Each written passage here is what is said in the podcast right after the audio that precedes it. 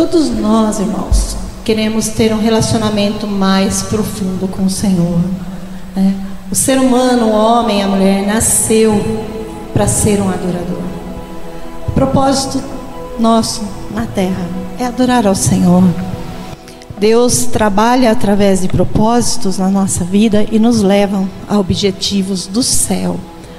Mas o que leva Deus a relacionar-se com o homem é o altar. Não tem outro meio. Deus, ele é um Deus de altar. Um Deus de relacionamentos com altar. Às vezes a gente quer um relacionamento com Deus, mas a gente não quer construir um altar para o Senhor. E nós precisamos construir um altar de adoração, um coração quebrantado na presença de Deus. É dizer não para muitas coisas e dizer sim para aquilo que o Senhor tem para nós. A gente vê que desde o início da palavra de Deus, Deus deixou lá o exemplo lá em Gênesis, quando Caim e Abel foi ofertar ao Senhor. E a gente vem vindo pela palavra de Deus, quando Abraão fez um sacrifício, fazia sacrifícios de altar. E vem vindo, a gente vem vindo, vem vindo, vem vindo, as leis. E a gente vê Deus sempre num relacionamento de altar. Aí Jesus veio e se fez o próprio sacrifício por nós. Mas esse Jesus veio morar dentro do nosso coração. E a partir do momento que ele habitou em nós, nós somos um altar do Senhor, aonde o fogo desce, aonde as coisas acontecem, aonde há mudanças de vida através de nós. Deus deu dons aos homens. Irmã Natália, você tem dom do Espírito Santo na sua vida. Irmã Patrícia, irmã, pastora Ana, cada um de nós temos o dom do Senhor. Dons ele é liberado à medida que nós nos relacionamos com o Senhor. O Espírito Santo trabalha através de nós. E lá em Romanos 12, a palavra de Deus diz que eu gosto muito desse texto da palavra e eu estou sempre falando ele na igreja. Rogo-vos, pois, irmãos, pela compaixão de Deus, pelo amor de Deus, que apresentei os vossos corpos como um sacrifício vivo, santo e agradável a Deus. Para, medita, irmãos. Medita, vamos meditar nesse versículo, nessa palavra dirigida a nós por Deus. Rogo-vos, pois, irmãos. É como Paulo estivesse dizendo assim: Eu imploro a vocês, irmãos, pela compaixão de Deus, pelo amor de Deus. Apresente os vossos corpos como sacrifício vivo, santo e agradável a Deus. E ele fala ainda da orientação, que é o vosso culto racional. Faça com entendimento.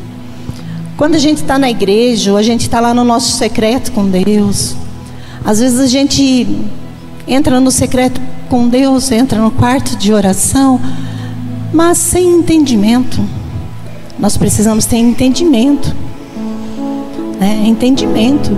Porque você já conversou com uma pessoa, ou você está ouvindo alguém falar, e quando a pessoa acaba de falar, você pensa assim: nossa, eu não estava prestando atenção e não sei o que a pessoa me disse. Já aconteceu isso com você? Comigo já, já aconteceu.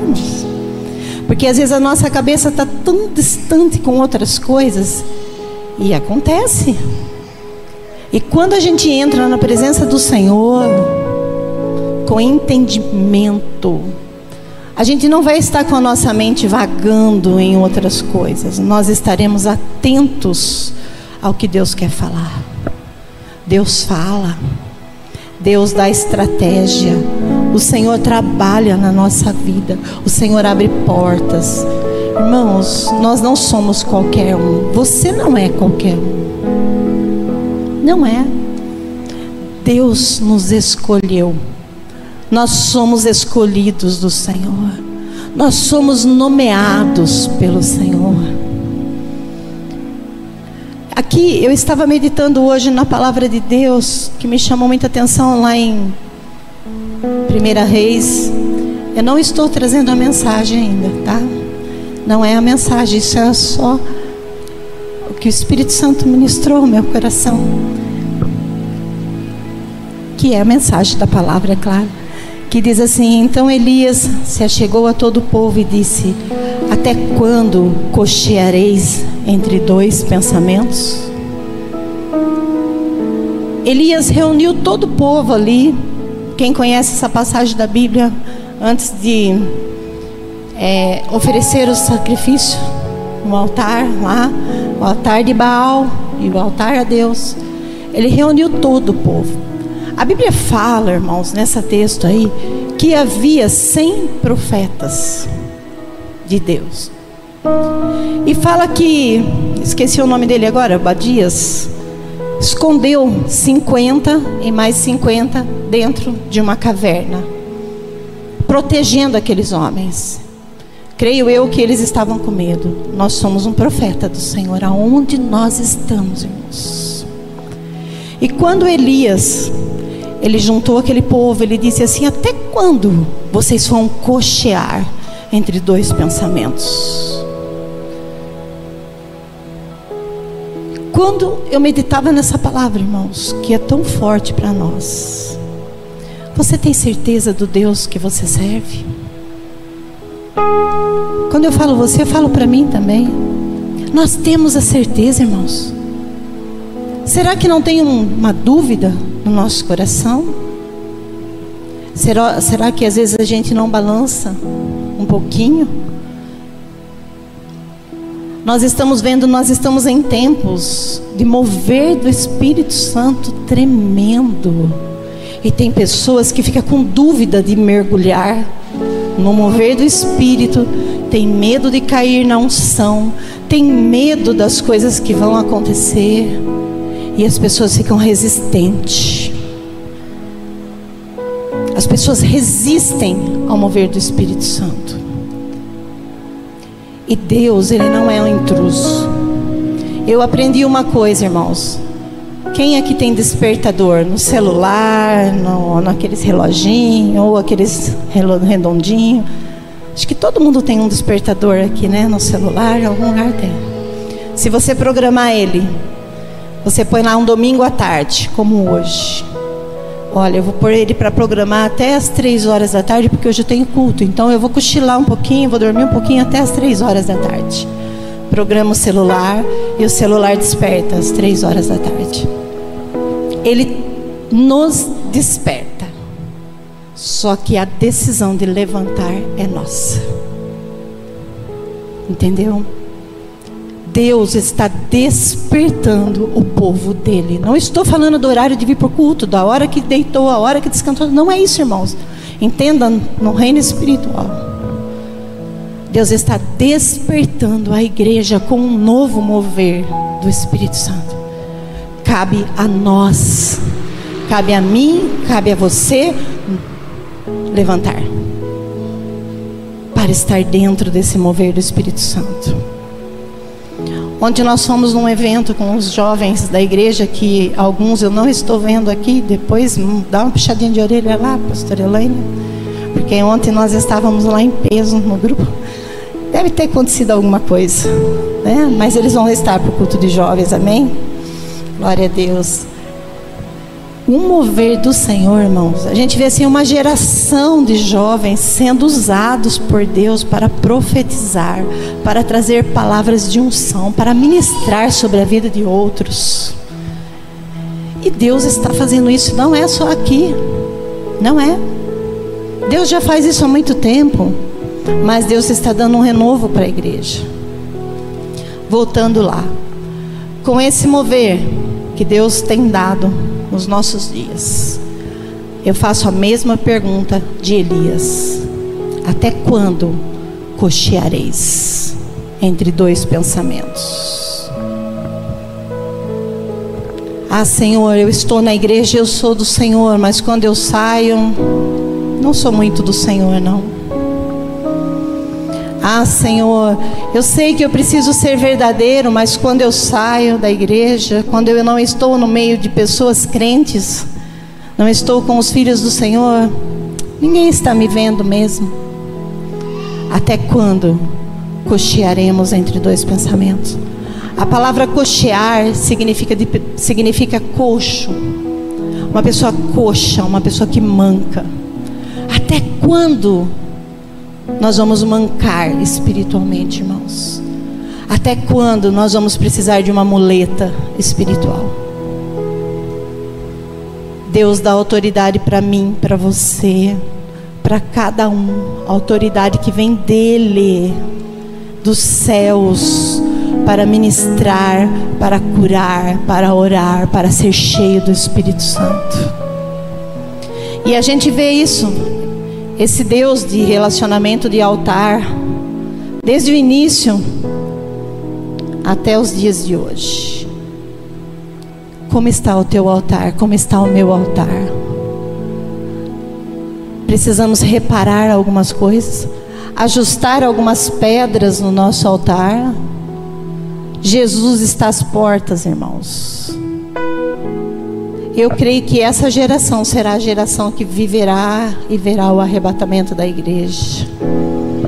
Eu creio que essa geração será uma geração que influenciará muitos e muitos se converterão ao Senhor. Eu creio nessa geração que está reparando os altares. Nós cremos, irmãos. E não, eu falo, Deus não nos deixa ficar fora desse mover.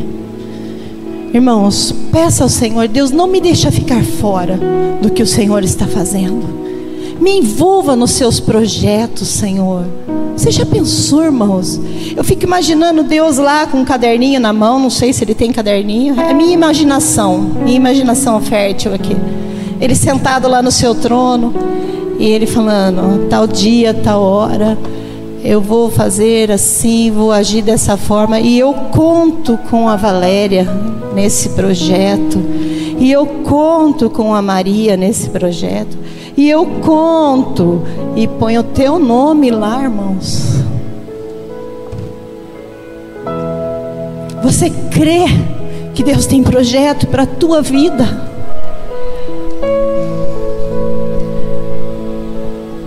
Deus está procurando corações dispostos a estarem no altar. Aí, quando eu estava meditando nessa palavra, o Espírito Santo me fez lembrar de Maria Madalena, que uma mulher conhecida como uma mulher pecadora. A Bíblia não relata que ela, ela era adúltera, irmãos, em nenhum lugar. Algumas pessoas dizem que Maria Madalena era adúltera. A Bíblia fala mulher pecadora. A mulher pecadora. E fala que dela saíra sete demônios dessa mulher. A partir do momento que essa mulher foi liberta, ela entendeu Jesus Cristo, ela entendeu a salvação. Ela se dispôs a um coração adorador ela se dispôs a um coração no altar. A Bíblia fala que Maria, depois junto com Joana e algumas outras mulheres, elas faziam movimentação naquela época para sustentar o ministério de Jesus Cristo. Eu acredito que Maria e as outras mulheres, Maria, pelo que diz a palavra, ela era a organizadora desse evento de sustento ministerial.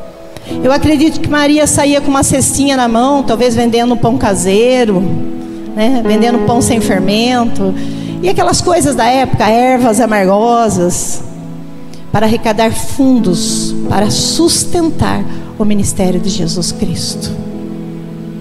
Uma mulher com o coração no altar. Uma mulher que se dispôs. A Bíblia fala também lá em Lucas, se eu não me engano, capítulo 8, Fala que a Maria Madalena, ela caminhava onde Jesus estava. E até na cruz, Maria Madalena estava lá.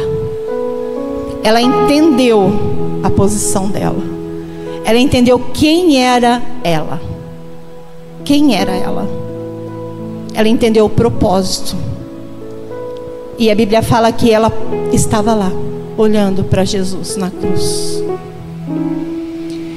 E a Bíblia relata também, irmãos, acho que é em Marcos 27, Mateus 27, se eu não me engano, não é Marcos, não é Mateus, que quando Jesus foi colocado lá no sepulcro, a Bíblia fala que Maria Madalena se assentou em frente ao sepulcro e ficou ali. Que eu acredito que ela falava assim: meu mestre está lá e eu não posso perder esse evento porque ele vai ressuscitar. E ela ficou lá. Aí depois, lá em João, a Bíblia fala com mais precisão a respeito dela. Eu acredito que Maria Madalena, ela saiu daquele lugar por um minuto, por um instante, e foi chamar alguém para ir até lá. Isso, irmãos, é uma coisa que eu creio que foi dessa forma, tá? E quando ela chegou lá, ela viu que a pedra tinha sido removida. A Bíblia relata isso. E ela falou: O que vocês fizeram com o corpo do meu mestre? E tinha dois anjos lá. E ela viu a roupa de Jesus. E o que eu acho mais lindo nessa passagem, que quando ela começou a chorar, ela se desesperou, um coração quebrantado, um coração no altar. Jesus disse para ela assim: Não chores, mulher, não chores.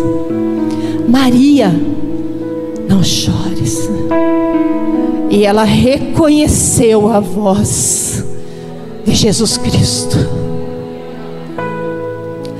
E a Bíblia fala que ela virou para trás e disse assim: Rabone, mestre, é o Senhor. E ela se lançou para poder abraçar os pés de Jesus. E ele disse: Maria, não me toques, porque ainda não fui para o Pai. Irmãos, um coração no altar ouve a voz do Mestre e conhece. Um coração adorador entende o mover do Espírito Santo de Deus. Deus é um Deus de relacionamento de altar. É um Deus de relacionamentos de altar. Voltando lá para Elias.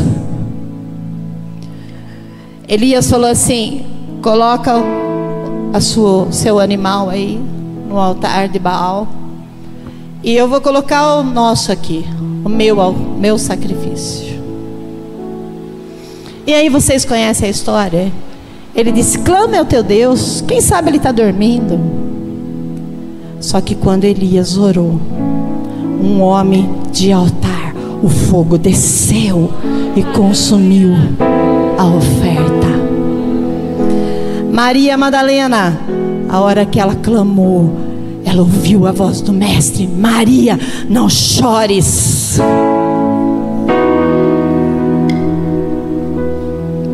Você quer mais do Senhor, irmãos? Eu quero mais do Senhor. Eu convido você a se colocar em pé. Eu quero mais do Senhor. Não me deixa ficar fora, Deus, dos teus planos. Faça essa oração ao Senhor, irmãos. Não me deixa ficar fora dos teus planos, dos teus propósitos. O Senhor tem me despertado para isso. Então me coloca em posição, Pai. Me coloca, Jesus, na posição de filha. Me coloca na posição de adoradora. Me coloca na posição de alguém que constrói um altar para o Senhor.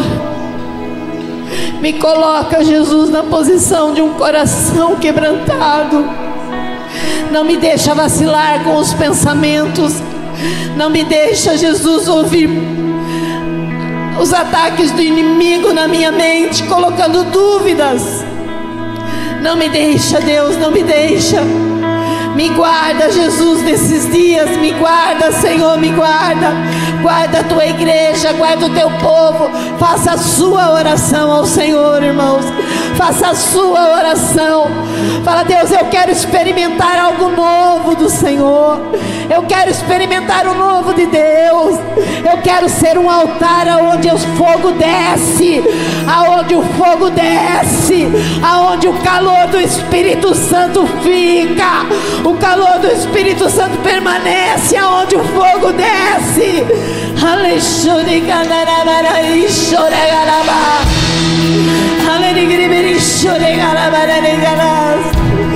Aleluia.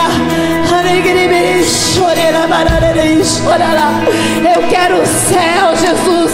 Eu quero o céu. A tua igreja quer o céu. Os teus filhos querem o céu.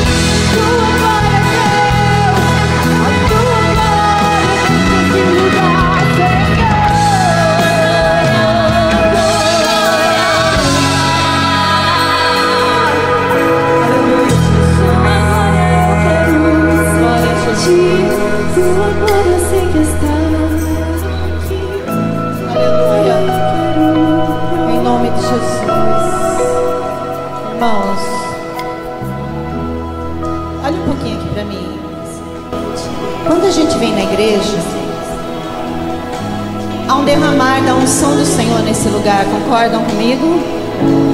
A gente sente isso. A, a unção. Eu ouvi uma explicação que, eu, olha, me fez assim, eu, eu tenho uma visão muito clara para poder passar para vocês. Eu achei muito interessante. Quando a gente vem para a igreja, nós somos um recipiente. A unção nada mais é do que óleo.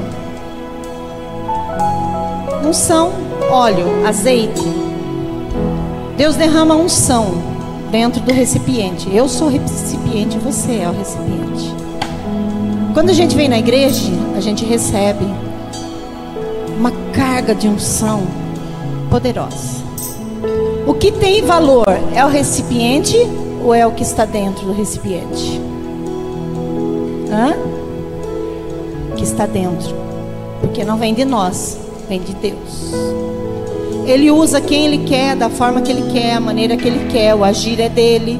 Ele usa o, o ministro do louvor, ele usa o violão, ele usa os irmãos, ele, ele usa o diácono, ele usa você, ele usa quem ele quer.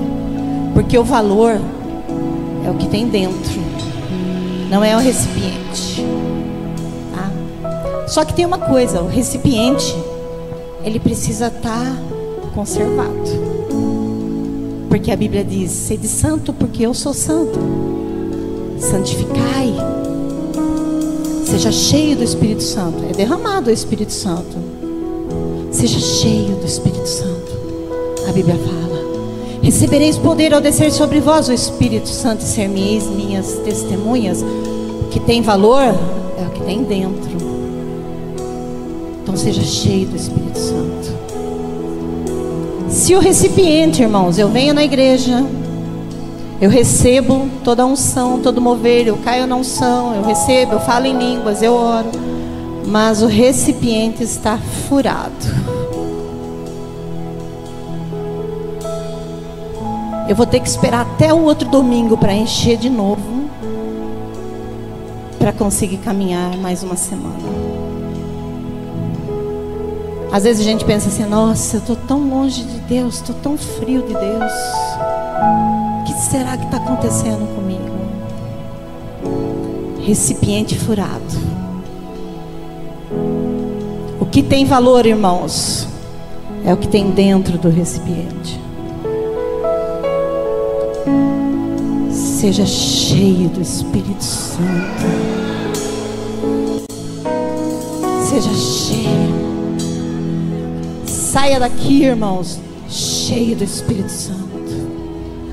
Domingo que vem, quarta-feira, na oração, na vigília, a gente já está cheio, a gente vai transbordar. A gente vai transbordar.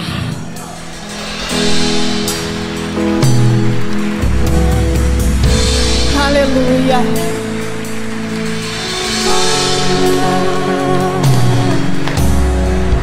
Tua Agora eu quero sentir. Tua glória eu sei que está.